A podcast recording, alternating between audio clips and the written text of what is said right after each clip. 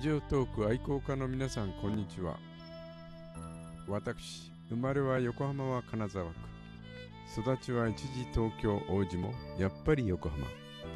寅さん大好きじいさん。人呼んで車宗次郎ということにいたしましょう。娘からラジオトークという自分の思いを自由に話せる番組があると聞かされ自分の大好きな男はつらいよについて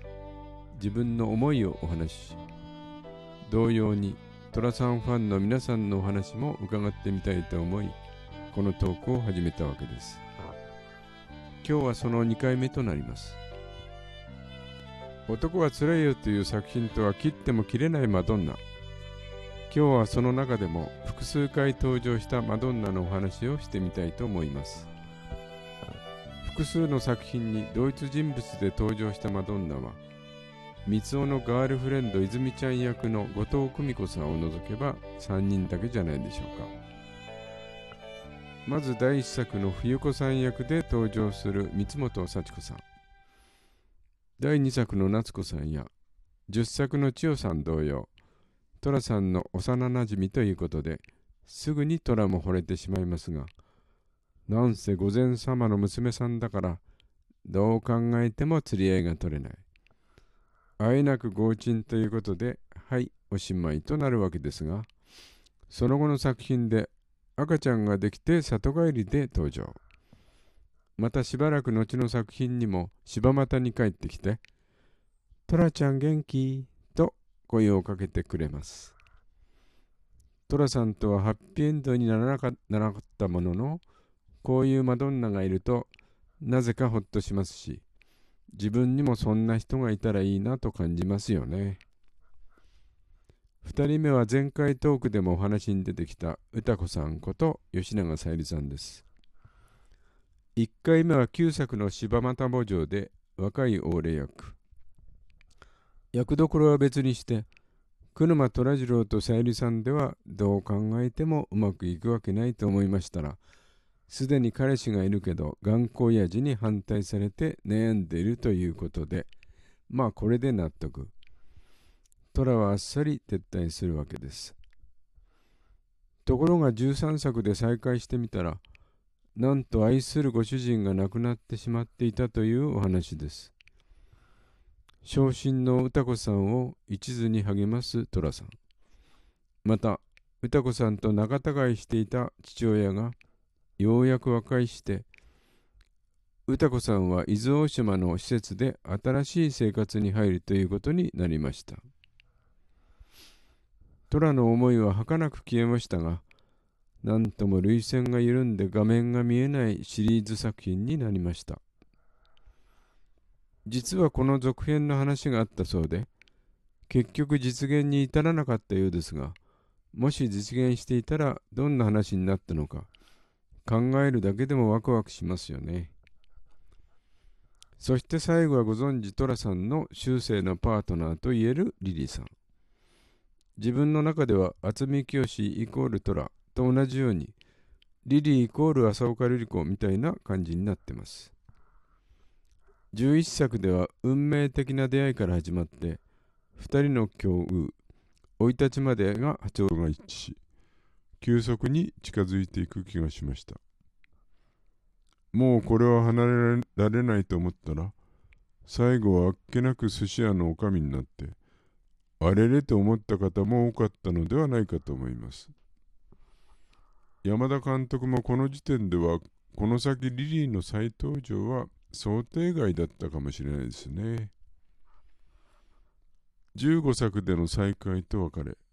相合い傘で2人のシーンなんかを見て、ああ、これはまだまだ続くなと思われ、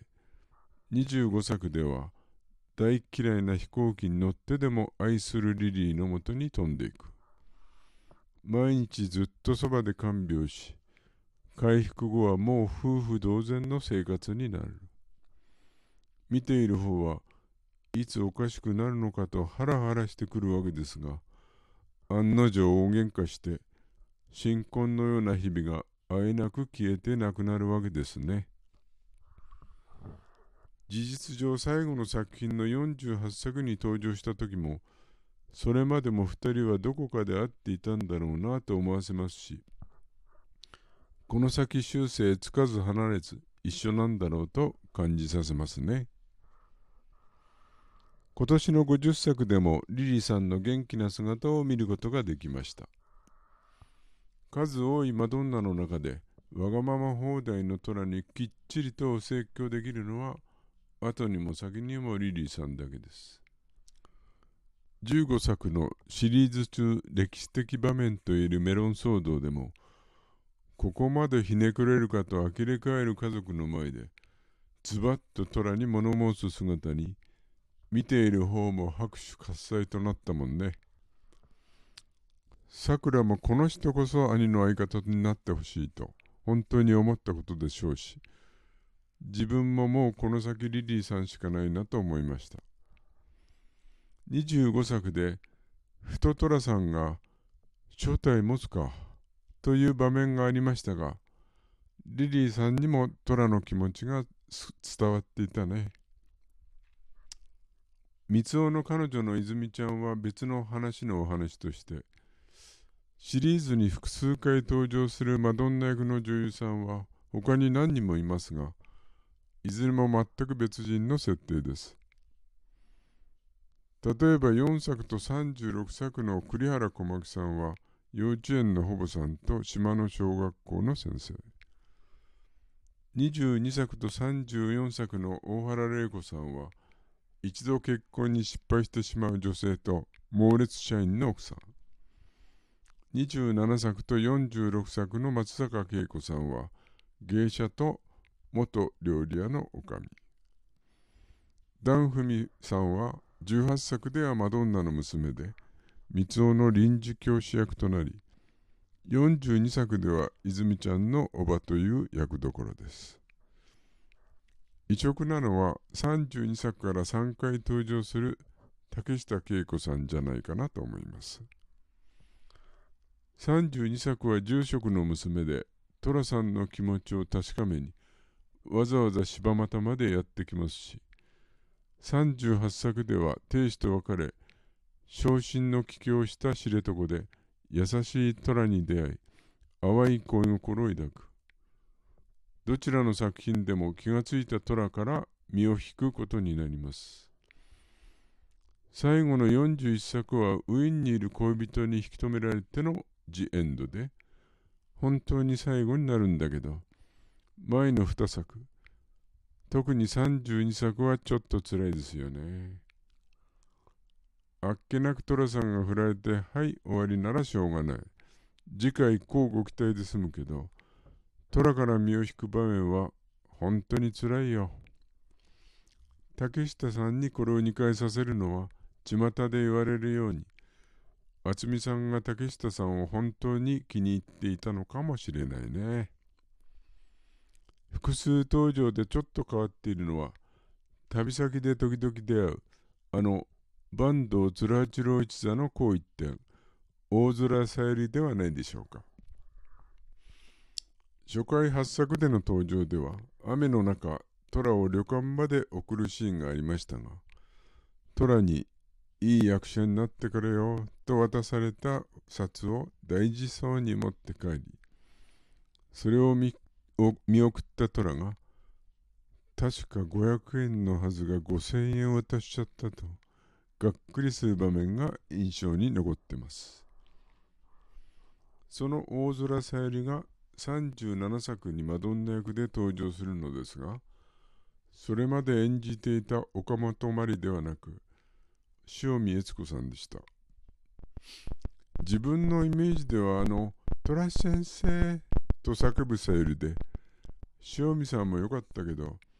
今一つしっくりこなかったな。塩見さんの相方がその後の旦那の長渕剛だから相性はバッチリなんだろうけどこの点は山田監督にも聞いてみたいね。もうマドンナの話になると時間がどれだけあってもキリがないから、また別の機会にして、今日はこのくらいにしておきましょう。次回は寅さんの家族、特に3人の名優が演じたおいちゃんと、